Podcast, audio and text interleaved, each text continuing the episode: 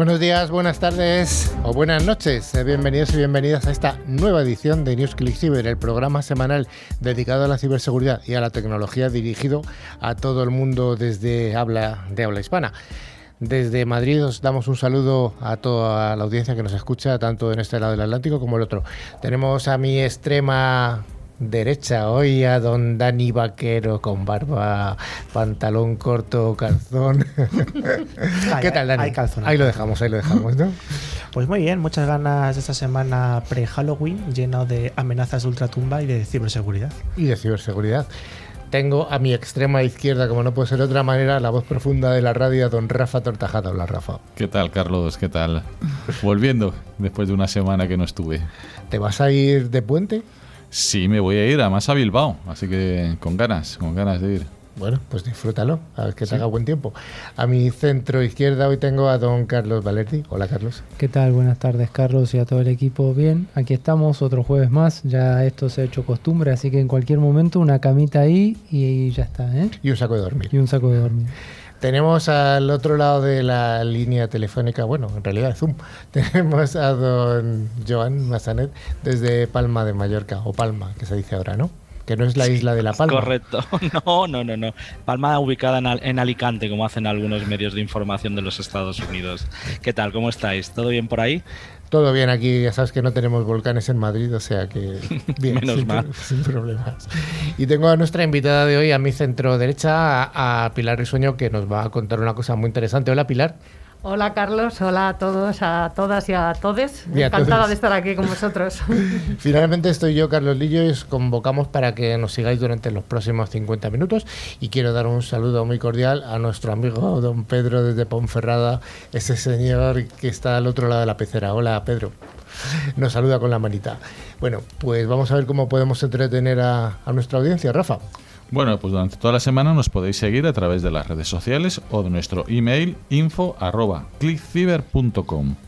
Además tenemos nuestra famosa web, clickciber.com, donde podéis descargar los vídeos de los podcasts, eh, noticias de interés, la propia revista, muy interesante.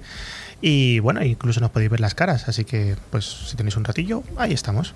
También les recordamos que pueden acceder a todos nuestros programas anteriores a través de nuestros podcasts disponibles en Spotify, Evox, TuneIn o cualquier otra plataforma. Para ello solo tienen que buscar la palabra clave ClickCiber. Bueno, don Giovanni, ¿cómo vamos a entretener a la audiencia? Bueno, pues primeramente vamos a tener unas noticias de ciberseguridad. Eh, seguidamente unas ciberpíldoras donde hablaremos de bueno de una nueva cosa que va a sacar Facebook que se llama Horizon. Eh, un monográfico que además toca un tema bastante interesante eh, que es Windows 11 y como invitada tenemos a Pilar Risueño. Pues vamos a eso, vamos al primer bloque, el bloque de noticias semanales de ciberseguridad.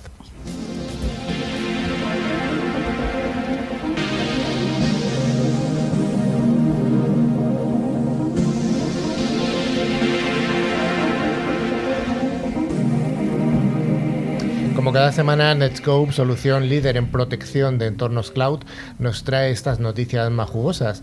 Y arrancamos con Irán, este país que está en el medio, en el medio medio extremo oriente, no, medio oriente, ¿no?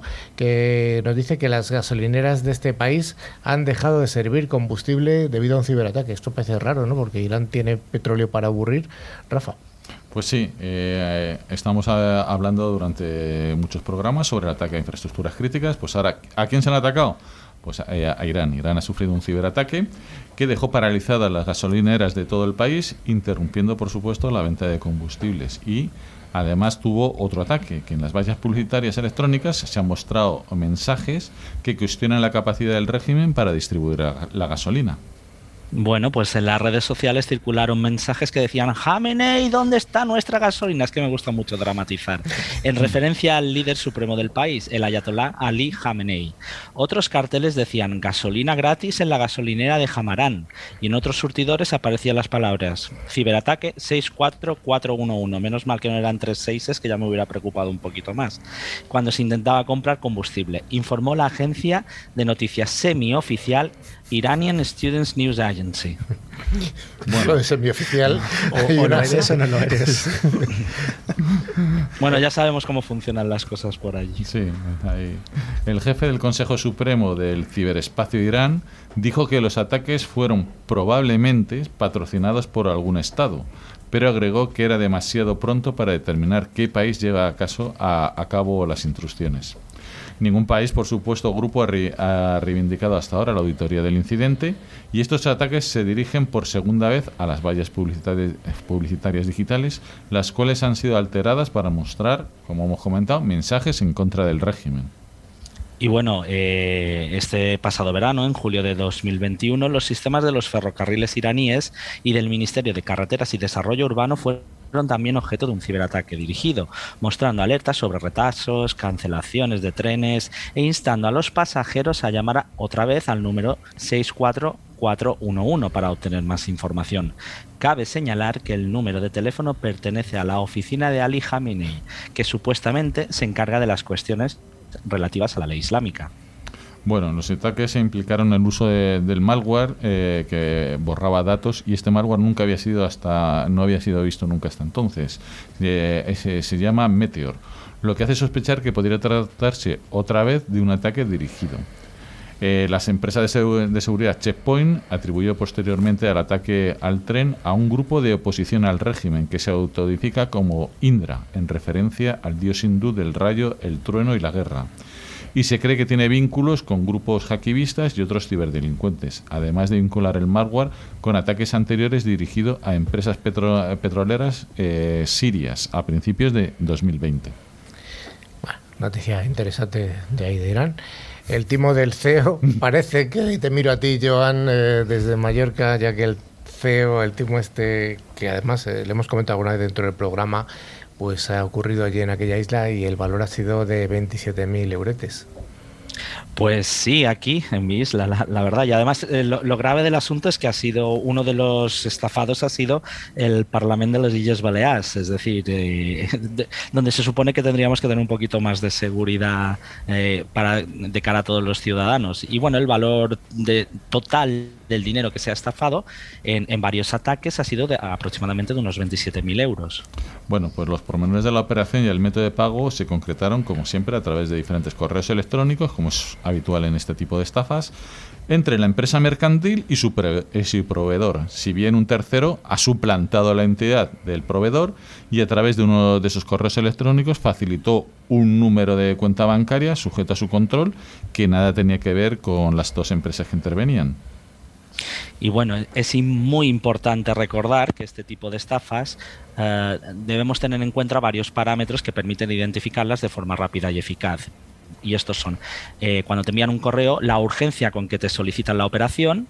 Normalmente suelen suplantar a un alto cargo directivo que tenga poder de decisión sobre temas económicos y sobre todo que te piden que seas eh, que, lo guardas en secreto, es decir, la confidencialidad de la misma. Pues sí, eh, con una rápida actuación se ha permitido bloquear la cuenta bancaria eh, beneficiaria y eh, se han recuperado oh, 10.000 euros.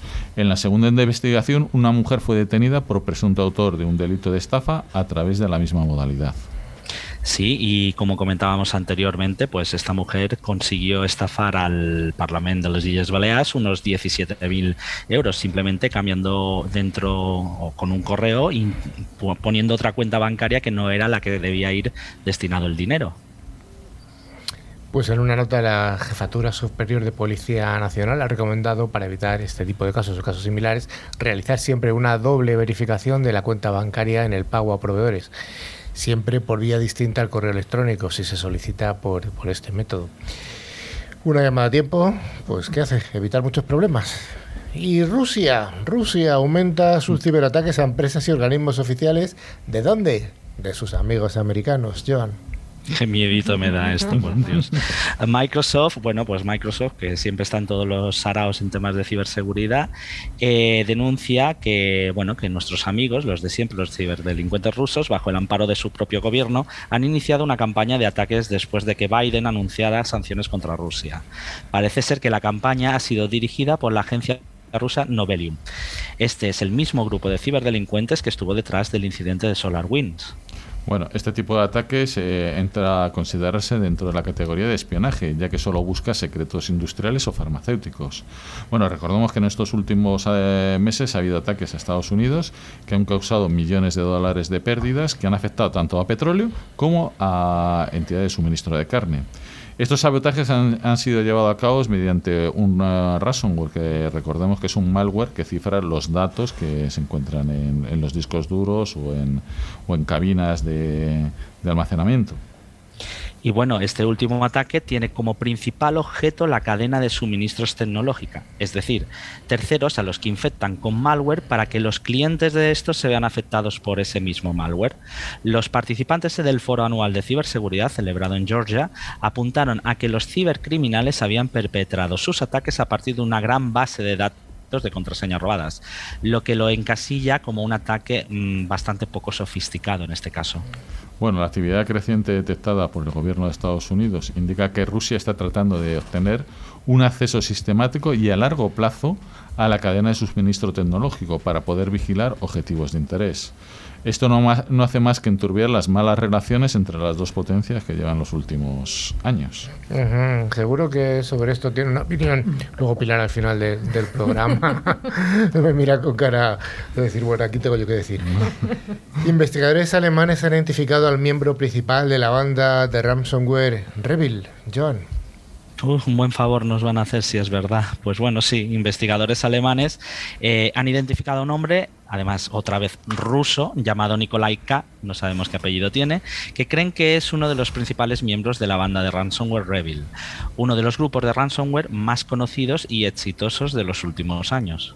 Pues sí, el hombre se presenta como un inversor y comerciante de criptodivisas, pero las autoridades alemanas que le llevan eh, unos cuantos meses siguiendo piensan que no, que esto no es así. Y que eh, han estado rastreando eh, algunos de los pagos de Bitcoin que ha realizado en los últimos años. Y bueno, eh, según informan los medios de comunicación alemanes, los investigadores pudieron vincular los pagos de Bitcoin con los rescates pagados al grupo de ransomware Guncrab tras los ataques contra un desarrollador de software y el Teatro Estatal de Stuttgart. Pues sí, eh, las mismas fuentes afirman que los investigadores han encontrado fuertes vínculos entre Revil y Guncrab, algo que ha sido sugerido en numerosas ocasiones por investigadores y analistas de seguridad. Bueno, nuestro amigo ruso Nikolai K. no se contuvo a la hora de presumir en las redes sociales y mostrar sus vacaciones en el Mediterráneo. Mm, supongo que habrá sido aquí en mi isla, como todos los rusos que vienen, publicando imágenes de fastuosas fiestas, además en yates. Pero no fue suficientemente cuidadoso a la hora de, de ocultar su verdadera identidad, asumiendo falsamente que con enmascarar sus vínculos con operaciones de ransomware con criptoinversiones sería suficiente, localizando mediante una dirección de correo electrónico. Pues sí, como detalle en los informes, eh, la policía ha encontrado la dirección de correo del señor este Nicolai, que utiliza para registrarse en más de 60 sitios web, así como un número de teléfono que utilizaba para su cuenta de Telegram.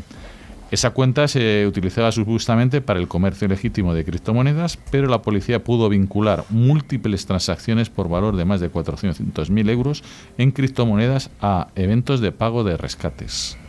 Y bueno, desde el desmantelamiento de la infraestructura de Revil, desde hace unas semanas los miembros del grupo han extremado las precauciones, pero parece que Nicolai no era consciente de lo cerca que estaban los investigadores de arrestarlo.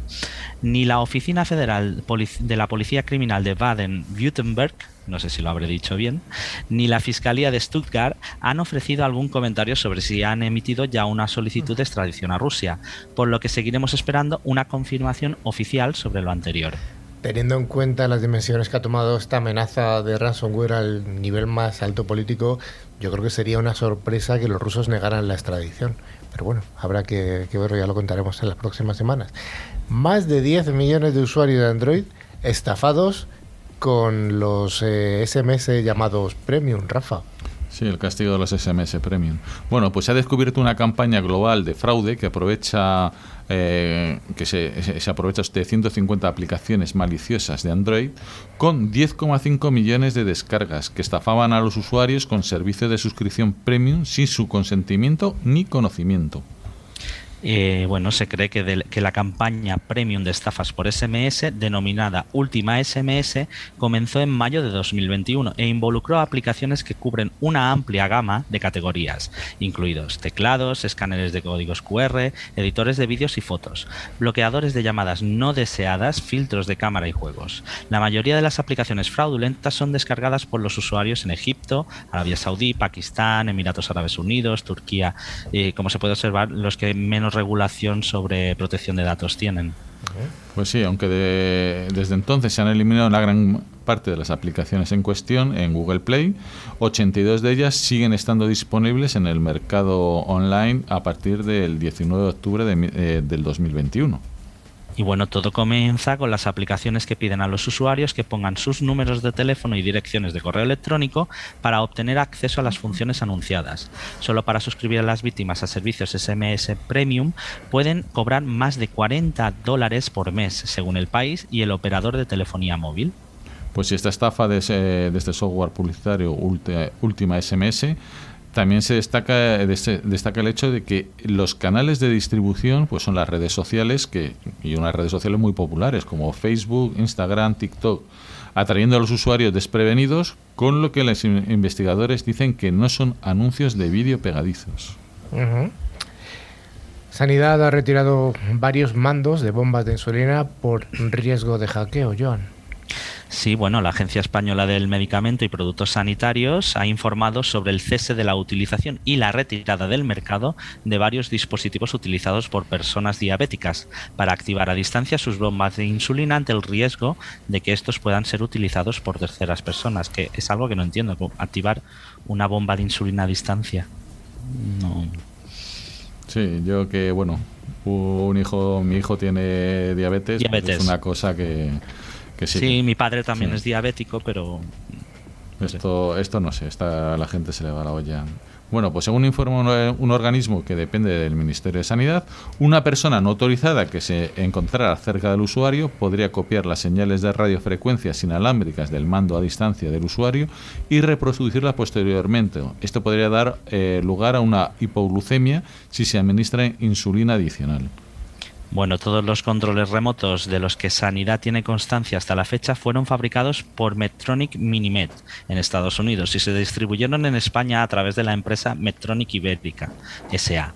Los modelos que pueden verse afectados son el MMT 500 y el MMT 503 y se utilizan con las bombas de insulina Minimed 508 o bien con la familia de bombas de insulina Minimed Paradigm. Bueno, hay unas recomendaciones como que se recibe una nota del fabricante diciéndolo a, los pacientes que dejen de utilizar el mando a distancia y desconectar lo de la bomba, eh, ponerse en contacto con el servicio técnico de esta empresa, de Medtronic, y si se, si considera necesario, pues ir a, a nuestros médicos y contactar con el personal sanitario. Bueno, pues vistas estas recomendaciones y, yo creo que son interesantes, habrá que tenerlas en cuenta y, hasta aquí ha habido estas noticias. NewsClick Cyber es el programa semanal líder en la radiodifusión en español. Si quieres estar al día de las novedades, escuchar nuestras ciberpíldoras y a los responsables de grandes empresas, escucha NewsClick Cyber.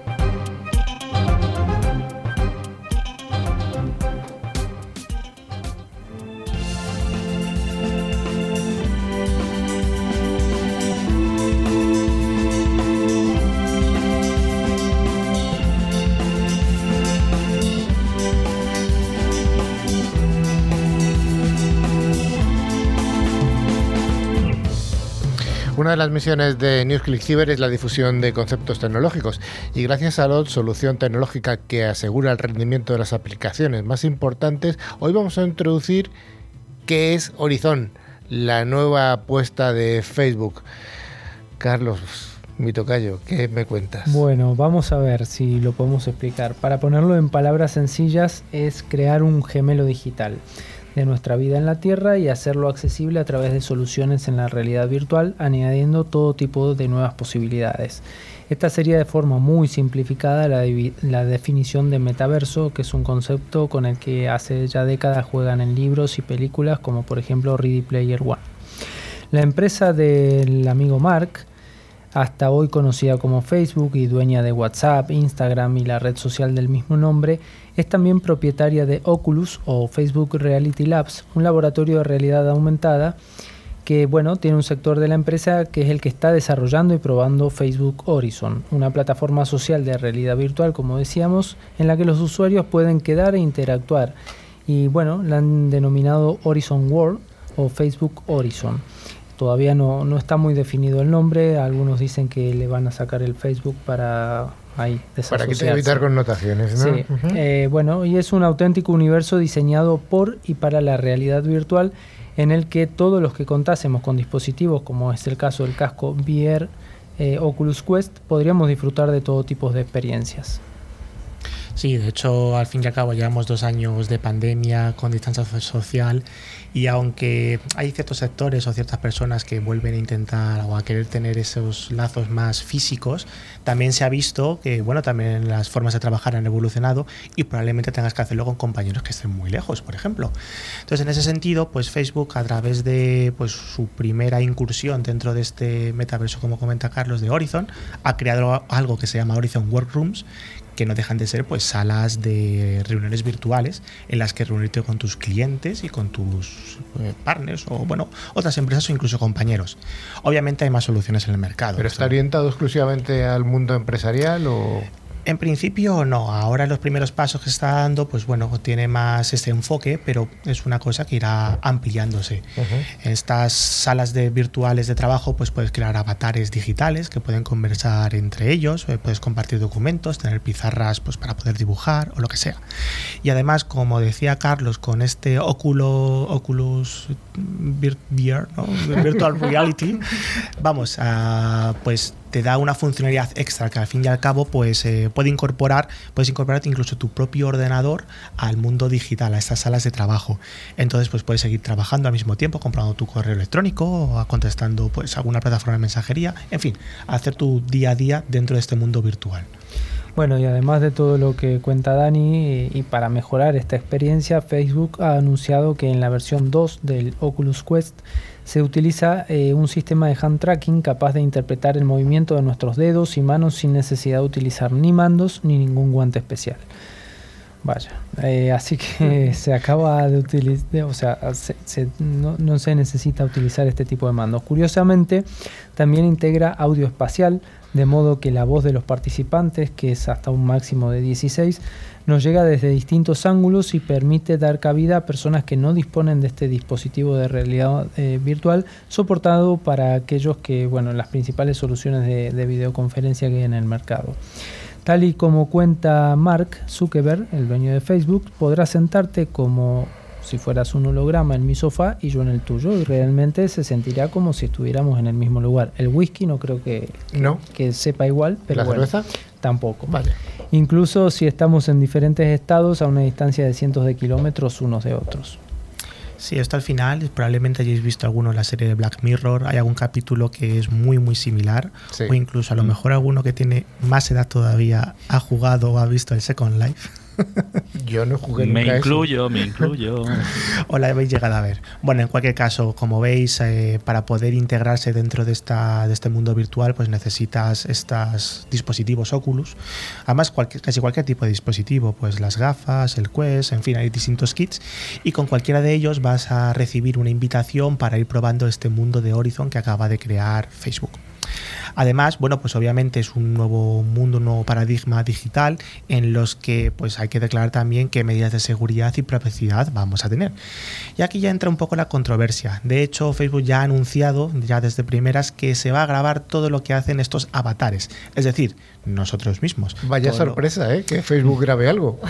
Bueno, y quizá la sorpresa sea que lo reconocen desde el principio. Sí, esa es la sorpresa. Luego Me ha veremos lo que... gustado la sonrisa de nuestra invitada, ha sido súper natural. Plan, me río de esto. Sí, pero en principio, bueno, pues va a estar todo grabado. ¿Para qué? Pues, ¿para qué, Carlos? ¿Tú qué opinas? Bueno, según Facebook, uno de los grandes problemas de la realidad virtual hasta ahora ha sido la dificultad para enviar informes sobre hechos problemáticos que ocurren en, este, en estos mundos paralelos, llamémosle. Afirman que saben que es difícil grabar un incidente doloroso cuando está ocurriendo, que es por lo que tu visor de Oculus capturará los últimos minutos de tu experiencia en Horizon de forma continuada. De esta forma, argumenta Facebook, cuando el usuario informe sobre comportamientos negativos, se podrá utilizar la información capturada como prueba, solo como prueba, ¿eh? no pensemos mal. También explican que la información que se captura se registra en un buffer continuo en el dispositivo y se sobrescribe cada cierto tiempo. Además, aseguran que los datos de audio capturados no se almacenan en los servidores a menos que se suba un informe para que sea revisado por los moderadores y Dani. Bueno, en cualquier caso esto tampoco tiene que ser malo por sí mismo. Al fin y al cabo tú cuando accedes a algún tipo de servicio sueles aceptar una serie de condiciones. Bueno, pues en este caso las condiciones de Facebook es que se produce esta grabación, supuestamente pues para un uso técnico y de soporte y mejorar el servicio, etcétera. Obviamente, pues todos sabemos que luego esa publicidad dirigida y demás, los datos los saca de algún sitio. Pero bueno, en cualquier caso, si quieres acceder a este tipo de soluciones o de entorno, pues aceptas las condiciones y adelante. Se nota lo que te tienes, claro.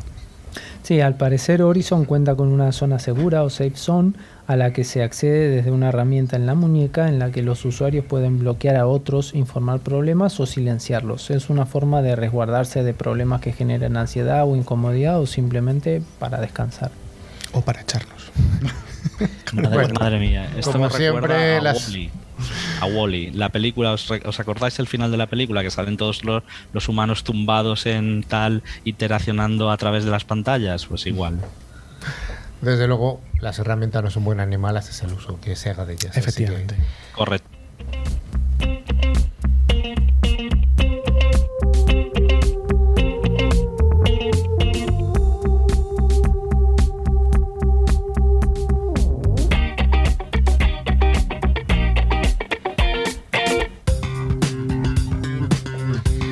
Del monográfico que como todas las semanas es ofrecida por Forcepoint, fabricante líder en seguridad convergente con un amplio catálogo de soluciones de ciberseguridad.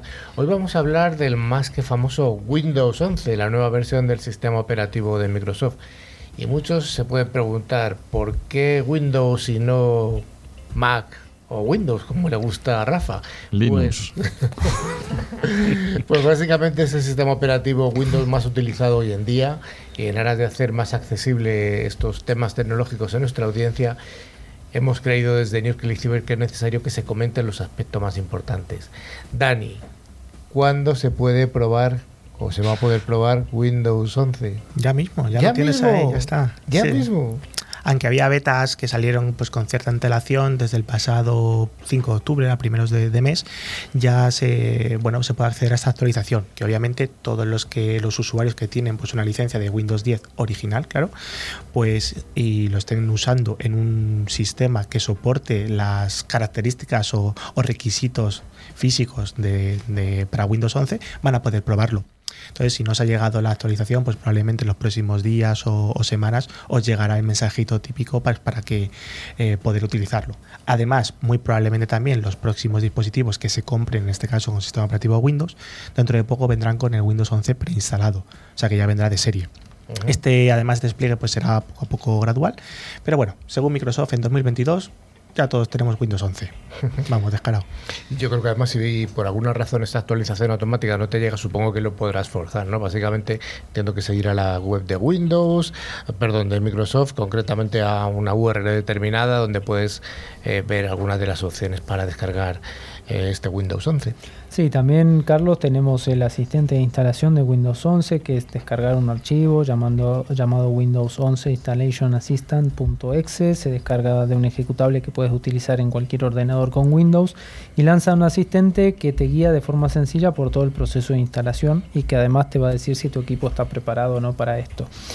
Puedes crear soportes de instalación de Windows 11 descargando un archivo llamado Media Creation Tools w11.exe con el que vas a poder crear estos USB o DVD de instalación sencilla o descargar la imagen de disco de Windows 11, la ISO famosa, que bueno, es descargar básicamente esto, una ISO de Windows 11 y luego podrás montar la imagen ISO en cualquier USB de forma manual y usarlo para iniciar e instalar el Windows 11 en cualquier ordenador que quieras. Sí, además ya desde Windows 10 el tema de usar los archivos ISO son muy sencillos porque es el primer sistema operativo con soporte nativo para ISO. Es decir, que con doble clic funciona. No hay que hacer nada más. Bueno, de, este, de entre estos métodos, eh, pues los dos primeros son los más sencillos, ya que funcionan mediante programas que hacen de asistentes, guiándote paso a paso por el proceso, mientras que el tercero es un buen método si estás utilizando otro sistema operativo, pero quieres tener la ISO para preparar una unidad con la que instalar Windows 11 a un lado eh, o en otro ordenador. De acuerdo, Carlos, pero cualquiera va a poder instalar esta actualización a Windows 11. ¿Hay alguna compatibilidad, o mejor dicho, incompatibilidad? Bueno, ahí hubo bastante debate al respecto porque tiene sus, sus cosas. A ver, hay que tener ciertos requisitos mínimos. Por ejemplo, procesador de 2 o más núcleos de 1 GHz o más y tiene que ser un procesador de 64 bits. Memoria RAM, un mínimo de 4 GB. Almacenamiento, un mínimo de 64 GB de espacio libre en el disco duro eh, el firmware del sistema necesitarás un ordenador con Wi-Fi y compatible con Secure Boot, que es una capa de seguridad instalada en la placa base que impide ejecución de aplicaciones no firmadas o no certificadas cuando arranca eh, el PC. El famoso TPM, que fue el que dio tanto que hablar, eh, necesitas compatibilidad con el módulo de la plataforma segura 2.0 o TPM 2.0 que desde 2016 es obligatorio para el hardware de cualquier ordenador con Windows Vamos, que es un chip en la placa base para mejorar el cifrado del PC, básicamente. Este es el requisito que más nos puede chirriar y se puede comprobar de forma rápida escribiendo en el menú de inicio tpm.msc. Si el programa te dice que no se encuentra TPM compatible, pues malas noticias. Habrá que comprar otro ordenador o seguir con Windows 10. De hecho, hay una Surface de Microsoft que vale una pasta que no es compatible. Y tiene dos años de antigüedad. Vaya. Bueno, después tenemos la tarjeta gráfica que tiene que ser compatible con DirectX 12 o posterior y con el controlador WDDM 2.0 todas formas, Rafa, no te preocupes, porque hay maneras de, engañar a, Windows. Si tienes un sistema en el que no tengas el TPM, puedes editar el registro, decir que sí que tienes y luego tirar para adelante. ¿Cómo te quedas? Secretos de hacker. Eso lo hacía yo con las claves de Windows XP también. Uy, XP. Calla, calla, calla, calla. Bueno, por último, los últimos dos puntos, necesitarás una pantalla de un mínimo de 9 pulgadas en diagonal, no sé por qué aclarar en diagonal, con 720 píxeles de alta definición y canal de 8 bits por color. Y otros, bueno, vas a tener que tener una cuenta de Microsoft y necesitarás estar conectado a Internet para la configuración inicial y cualquier actualización que necesites y aparte un examen de sangre también. Eso es verdad, los examen de sangre. Sí, sí, sí. ¿Pero de cuánto? Tiene que ser A positivo. A positivo.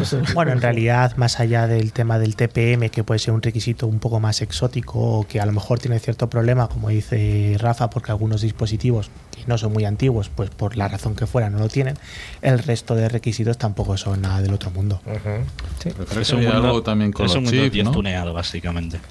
Había con los chips ahí de de Windows con, eh, con los eh, con los Intel los i7 la serie 6 serie 7 había problemas me parece creo recordar así que leí en algún sitio. Bueno de todas formas Windows 11 no sale como un sistema operativo completo, más que testado y con empaque, sino mm. que es un poco más un rollo de versiones, de versionitis, ¿no? Que cada semana, cada mes vamos sacando una nueva. Bueno, seguramente habréis visto listas y listas de nuevas características de este Windows 11 y es que realmente parece ser que no es un lavado de cara, sino que es algo más profundo respecto a Windows 10. Eh, Dani, eh, Carlos, ¿qué características nuevas van a ser sobresalientes de alguna manera. Bueno, hay muchas cosas a nivel estético, por ejemplo, el, nuestro menú de inicio clásico con los accesos directos a nuestras aplicaciones favoritas que teníamos en Windows, pues va a cambiar porque se van a colocar en el centro de la barra de tareas aunque obviamente luego todo tiene su capacidad de personalización y lo puedes devolver a su posición natural, ¿no? Pero bueno, estos menús de inicio pues también cambian ese método en baldositas que, teníamos para tener algo, pues un diseño mucho más limpio para poder ordenar pues lo que estamos viendo en la pantalla. También, por supuesto, vamos a tener el clásico listado para todas nuestras aplicaciones, eso no va a cambiar. Bueno, aparte vamos a tener una nueva y mejor tienda de aplicaciones. Cuando lleguen las apps de Android, sí podremos instalar Android en Windows 11 para los que lo quieran, formarán parte de la nueva Microsoft Store, una tienda de aplicaciones que se ha renovado y ha mejorado muchísimo. Microsoft está siendo muy agresiva y ya ni cobra comisión para que los desarrolladores lleven sus apps a la tienda. Este hecho eh, incluso en su fase beta ya tenga muchas más apps y más potentes que la tienda de Windows 10. Van, a haber muchas apps y web apps en las nuevas tiendas. Sí, a nivel estético hay muchísimos cambios, va a haber pues bordes rebordeados, vamos a tener rediseño en las aplicaciones clásicas como ese recortes, ese paint que teníamos, incluso vamos a tener que parar de elegir antes cuando hablábamos de acceder al terminal ese símbolo de sistema o PowerShell, porque tiene una nueva aplicación de terminal en la que básicamente tiene varias pestañas y tienes pues todo en uno. Entonces, bueno, pues es bastante interesante. Bueno, aparte, bueno, los bordes van a ser más estéticos, va a haber un nuevo menú contextual que es mucho más simple. Vamos a tener personalización de los escritorios virtuales, eh, cambios en el explorador de Windows, un viejo aliado, eh, nuevas opciones de pantalla compartida, llegan las sesiones de concentración, que esto eh, está bastante interesante para los tiempos donde uno tiene que concentrarse y descansar y demás. Y dentro de los cambios estéticos también se renuevan los iconos, sobre todo aquellos que llevamos viendo desde el viejo Windows 95 y XP, y los colores de las carpetas que pasarán de ser amarillas y a tener más colores. Nuevas fuentes por defecto, después de más de 15 años usando la Calibri en Office por defecto, Microsoft ha confirmado que habrá una nueva y Direct Storage y Auto HDR, que se trata de una de las dos mejores funciones de las nuevas Xbox Serie X y Serie S que potenciarán el gaming en juegos de Windows 11. La primera ayuda a reducir los tiempos de carga en los juegos y la segunda hará mejor el HDR. Dani, Carlos, ¿alguna cosa que queréis añadir sobre Windows 11 que os eh, resulte curiosa?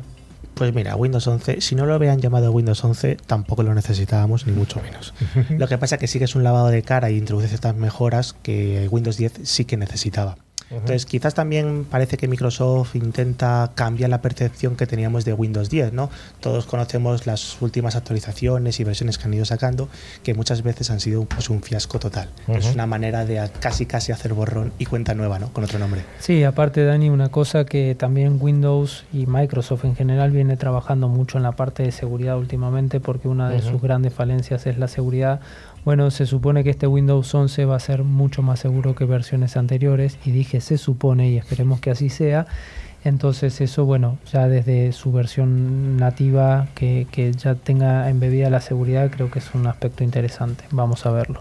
Sí, pero eso también lo dijeron en Windows 10 y, con todos los módulos y todas esas cosas que venían y bueno, a ver, no lo sé, habrá que darle. Yo lo mismo me la bajo y me la instalo.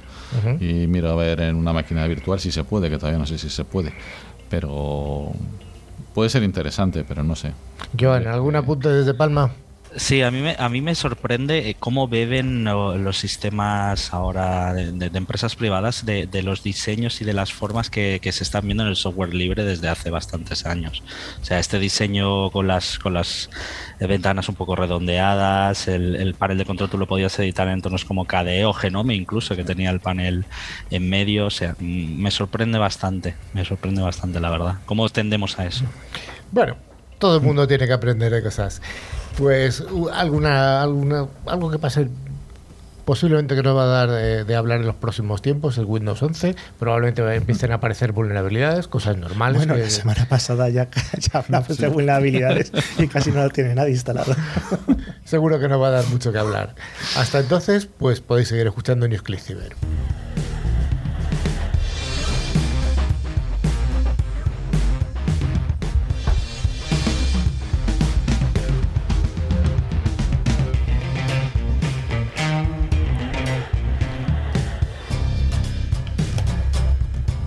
Bueno, como decíamos al principio, hoy tenemos una invitada distinta, porque siempre suele venir alguien del mundo tecnológico y tenemos a Pilar Risueño, que es una abogada especialista en nuevas tecnologías y en ciberseguridad. Hola, Pilar. Hola, Carlos. Hola, Carlos. Buenas tardes.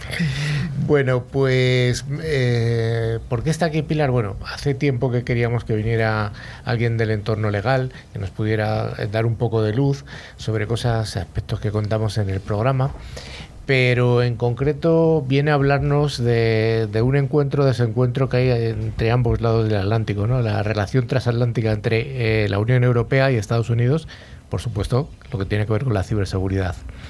Así es, a ver si a ver si retomamos otra vez relaciones, ¿no? Porque hemos estado peleados muchísimo tiempo Sí. y parece que parece que hay esa, esa intención, pero vamos, a ver si no es un brindis al sol. ¿La época de Trump ha traído todavía algunos lodos que estamos todavía pisando? Exactamente, así es, y así lo, lo han hecho notar en un panel de discusión que hubo la semana pasada, el 19 de octubre, eh, lo que se hablaba de esto, de las relaciones digitales transatlánticas y cuál es el camino a seguir para la regulación de la tecnología, ¿no? Entonces, pues bueno, básicamente ahí se trataron de limar asperezas y decir, bueno, con Trump había una época, había una, un- un- una era y, y ahora hay otra, ¿no? Y así lo hizo saber pues alguno de los intervinientes como Peter Harrell, que era el, el- el director senior de Economía Internacional eh, del Consejo de Seguridad Nacional de la Casa Blanca. O sea que había ahí eh, gente muy variopinta. Oye, un poco por, eh, por hacer eh, historia. Eh, en Europa tenemos el GDPR desde hace ya bastantes años, pero ¿cómo han sido las relaciones de transferencia de datos históricamente entre la Unión Europea y Estados Unidos? Ha habido distintas iniciativas, ¿no? Sí, sí. eh, desde Europa siempre se ha sido muy proteccionista con el tema de, de los datos y de protección de datos personales en, en particular, pero claro, eh, no pasa igual en todos los territorios. ¿Qué ocurre con Estados Unidos? Pues que al final hay que hacer negocio y como hay que hacer negocio, pues al final siempre se le ha tratado de dar una especie de gula. Ha habido algún tipo de acuerdo de excepción diciendo, bueno, pues eh, con vosotros podemos de una manera o de otra. Y a medida que en Europa hemos ido siendo más y más activistas, pues se ha ido viendo que, que eso era un poco papel mojado y que no valía. Así dicho en corto, luego podemos hablar de detalles si queráis. Y, aquí estamos. La última es la anulación del Privacy Shield, que es el, el- el escudo de privacidad, se llama, bajo el cual pues se podían llevar datos de ciudadanos europeos a los Estados Unidos, que no es otra cosa más que, por ejemplo, utilizar servicios de cloud donde los servidores no, no pueden estar en Europa, no pueden estar en Estados Unidos. Antes hubo eh, lo que se llamó el puerto seguro, ¿verdad? El puerto seguro, el mismo perro con distinto collar, Carlos. Un perro con distinto collar.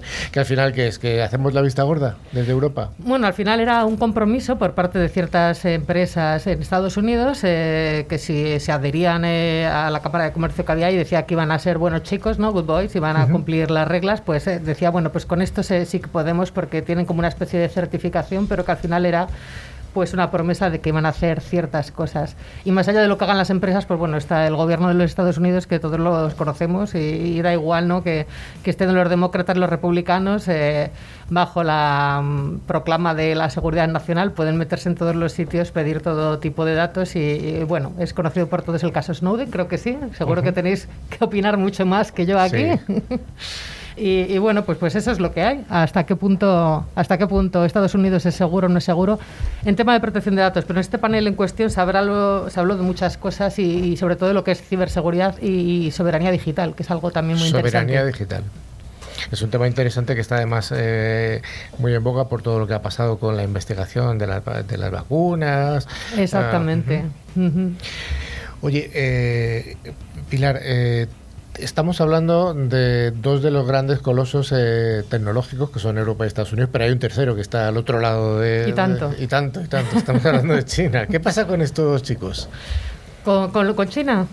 Bueno, no es lo que pasa con China, lo que sé es eh, lo que pasa con Estados Unidos. Y, y tienen bastante miedo, ¿no? Y están tratando de, de hacer, eh, pues, aliados por, por donde sea, ¿no? Entonces, en, en el ámbito de, de- de- de este panel de discusión y, y- y luego podemos hablar, si quieres, Carlos, de lo que es el Consejo de Comercio y de Tecnología de la Unión Europea. eh, lo que se tratan es acercar posiciones y, y Estados Unidos pues tener aliados para hacer un frente común eh, con China, eh, pero su estrategia siempre ha sido de confrontación, ¿no? Los buenos y, y los malos. Eh, primero fue con los rusos, ahora es con los chinos, a- así vamos siempre.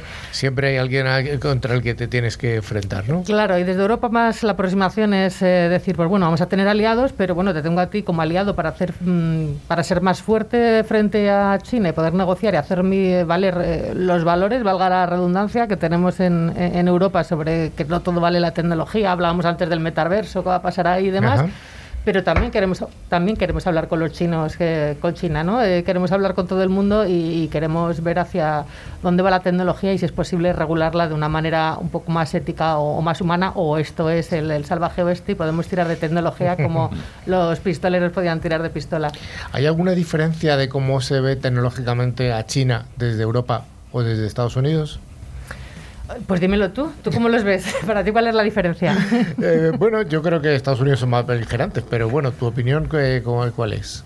Bueno, mi opinión, eso ya es geopolítica, ¿no? Eh, es cierto que, nosotros tendemos a pensar que Estados Unidos al final pues es una democracia y podemos estar, eh, Estados Unidos es una democracia, disculpa, me había alejado el micrófono, y podemos estar como más cerca de, ellos en muchos aspectos y China está ahí cerrada, no sabemos lo que pasa, eh, sabéis, ¿no? Te metes en Google, o sabes, Google está cerrado, desde China si vas, todo está cerrado, entonces no sabemos ahí muy bien lo que pasa, pero luego en el día a día nos damos cuenta de que también estamos muy lejos de en Estados Unidos pues bueno, lo que se hablaba del amigo Mark antes, y, de las, y, de Google y, de Microsoft y de, los grandes proveedores de, tecnología. ¿no? Y en esto llega el COVID y llega la crisis de los chips. Y, ya, eh, bueno. El acabose, ¿no? Y ya deja, deja, deja en evidencia ¿no? lo que llevamos arrastrando tanto tiempo desde Europa. ¿no? Eh, nos dormimos, yo creo, un poco en los, en los laureles, ¿no? Eh, no invertimos en, tecnología confiando un poco quizá en Estados Unidos y en su capacidad de innovación y que bueno, ellos sabían hacer las cosas bien, salvo un par de países, eh, pues Alemania y los países nórdicos que sí que siguieron pues cubriendo cubriéndose de cara a ellos para ser un poco más autosuficientes, pero no lo suficiente. Y, bueno, pues eso, eh, no producimos, hay una crisis, hay más demanda, pues crisis de los chips y, todo patas arriba. ¿Y ahora qué pasa? Pues eh, que queremos ser autosuficientes y, queremos tener soberanía digital y, bueno, queremos hacer en poco tiempo lo que llevamos de retraso pues desde los años 90, yo creo, no sé qué opináis. Volviendo un poco a las transferencias de datos eh, transatlánticas, hablábamos primero del puerto seguro, hablábamos luego del Privacy Shield, tú decías que eran dos, dos perros con, o el mismo perro con distintos collares, y después de este Privacy Shield, ¿dónde vamos? Vamos a este, a este encuentro que hay transatlántico, ¿no? ¿Y cuál va a ser el, objetivo? ¿Cuál crees tú que va a ser la meta final? Pues la meta final va a seguir siendo, pues eh, como siempre, tenemos que hacer negocios, sigámoslo haciendo. Eh, lo que pasa que en este momento, pues eh, hay un personaje que se llama Screams, que le conoceréis, que es el que levantó todo lo de Facebook, el que pidió los datos de Facebook, qué estamos haciendo con los datos y demás, y por el que pues se cayó toda la transferencia internacional de datos a los Estados Unidos. Y claro, ha llegado el tema al Tribunal Europeo y a la Comisión Europea y están legislando y diciendo que eso no es seguro. Entonces, ¿hasta qué punto pueden todos los demócratas decir, bueno, esto es eh, la ley, pero no vamos a cumplirla? Entonces, de este foro en particular se ha dejado el tema un poco aparte, pero en mi opinión, ¿qué va a pasar? Pues que va a ser como una película de Rocky. Tuvimos Rocky 1, tuvimos mm. Rocky 2 y tendremos Rocky 3. De hecho, ahora ya se está hablando de que, bueno, se pueden tener lo que se llaman nuevas cláusulas contractuales tipo, que es otra manera de hacer transferencia internacional de datos, pero con ciertas garantías. Es decir, lo hacemos mal, lo tratamos de hacer un poquito mejor, otro poquito mejor. Pues como cualquier cosa en seguridad, ¿no? Vamos mejorando, pero pero dudo mucho que, que, los políticos de Estados Unidos vayan a cambiar su aproximación a la tecnología, como tampoco los europeos, ¿no? Son culturas bastante distintas. Sí, porque en Europa se, se, se tiende mucho a dar eh, eh, ciertos derechos a los ciudadanos, mientras que en Estados Unidos quizá la visión sea un poco más mercantilista, ¿no? Pues no lo sé, porque con esto de las vacunas, esto de, mi libertad, ¿no? Lo sabéis, ¿no? My body, my, my choice y estas cosas, yo ya no sé lo que es la libertad o lo que no es la libertad. Lo que, lo que sí sé es que, que bueno, en, en Europa sí que se, es más garantista y se tiende a reconocer los, eh, los derechos fundamentales, la privacidad y demás desde el propio gobierno. Y en Estados Unidos se tiende a, dejar elegir y, la visión es más desde el punto de vista del consumidor. Entonces son dos visiones distintas. ¿no? Por un lado puedes hablar de la privacidad como un derecho fundamental, como un derecho que no puedes eh, prescindir. Hablamos antes del metaverso, hasta qué punto te pueden coger datos biométricos para hacerte un perfil, aunque tú digas, vale, vale, házmelo. Pero bueno, aquí la ley lo que dice es, es que hay cosas que tú no puedes renunciar, ¿no? Porque así se mm. concibe. Y en Estados Unidos, como decía, es mercantilista. Eh, como decía aquí el compañero, bueno, mientras tú lo aceptes y estés de acuerdo, mm. aunque no sepas lo que aceptas, porque esto es como abrirte una cartilla en el banco, ¿no? Pues ya está. Entonces tenemos lo que es el derecho del consumidor por un lado, que es bastante más débil de lo que puede ser eh, la defensa de, los derechos humanos. Quizá esto es un poco tedioso de hablar, pero a fin de cuentas es, eh, pues bueno, distintas concepciones, como los datos, ¿no? Eh, hay datos que podemos decir aquí, no los puedes tocar porque también es un derecho fundamental y un americano te va a decir, bueno, es tuyo, véndelo, tiene un precio, ¿no?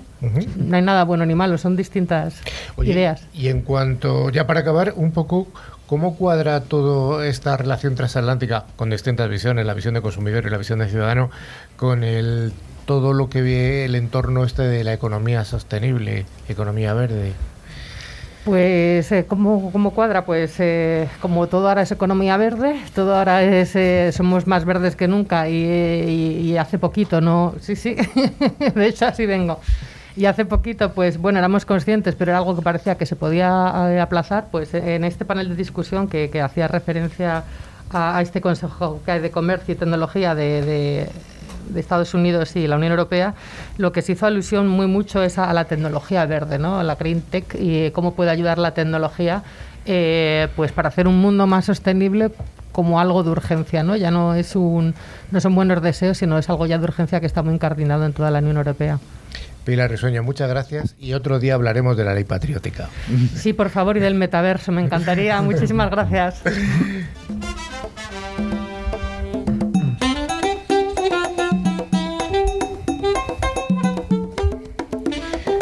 semana llegamos a nuestro final y en el final tenemos una parte muy esperada por un, una parte importante de la audiencia, que es el concurso. El concurso en el que sorteamos dos licencias anuales de Tren Micro, válidas cada una para tres dispositivos y para un año. Pero, eh, pero Carlos, ¿qué, ¿valen qué? para Windows 11? Valdrán para Windows 11, que es Tren Micro, es un antivirus de calidad. Y, pero antes habrá que decir si ha habido ganadores la semana pasada, ¿no? Bueno, pues sí, tenemos dos ganadores, como siempre. Han sido Ramiro Hernando de Badajoz y Marisol Gutiérrez de Córdoba. Pues enhorabuena a los premiados. ¿Y la pregunta de la próxima semana, Dani? Pues, ¿cómo se llama ese metaverso de Horizon del que hemos estado hablando? O sea, Qué Dani. Muy bien, Dani. A ver, creo que no me habéis escuchado bien. ¿Cómo se llama ese metaverso de Facebook que hemos estado hablando? bueno, para participar, que va a ser muy fácil esta vez, enviarnos un email a info.clickciber.com indicando nombre y localidad de la que nos seguís y por supuesto la respuesta correcta a la pregunta tan compleja que ha hecho Dani. Pues nada, yo creo que estamos llegando a nuestro final. ¿Alguna recomendación o algún aviso adicional, Dani? Bueno, tenemos ese fantástico mail en el que no solo podéis responder a nuestro concurso, sino que además podéis enviarnos cualquier tipo de comentario o consulta, que estamos siempre abiertos a contestaros a todos. Y es info.clickciber.com. Y también nos podéis seguir, por supuesto, en nuestras redes sociales como Twitter, LinkedIn o Facebook. Y a través de nuestra página web, clickciber.com, donde, por supuesto, tenéis acceso a nuestra revista, que hay que descargársela ya, eh, ver las fotos y los contenidos de interés. Bueno, y finalmente les recordamos que a través de todas las plataformas de podcast podéis escuchar los programas anteriores que están disponibles en ebooks, Spotify, TuneIn, buscando la palabra clave click ciber. Joan, esto se acaba, se ha acabado ya, ya, ya, no, ya no da para más el programa. Así no. que un saludo a Palma, ten cuidado con el volcán. sí, madre. Es que está siendo la hostia eso, la leche, la con las informaciones y... y la geografía. Hasta luego, Rafita. Hasta luego, Carlos, equipo. Carlos. Hasta luego, buenas tardes a todos. Adiós, Dani. Hasta la siguiente. Y muchas gracias, Pilar, por haber estado con nosotros. Y queda pendiente la ley patriótica. Por supuesto, buenas tardes, encantada. Hasta la próxima. Nos escuchamos en siete días.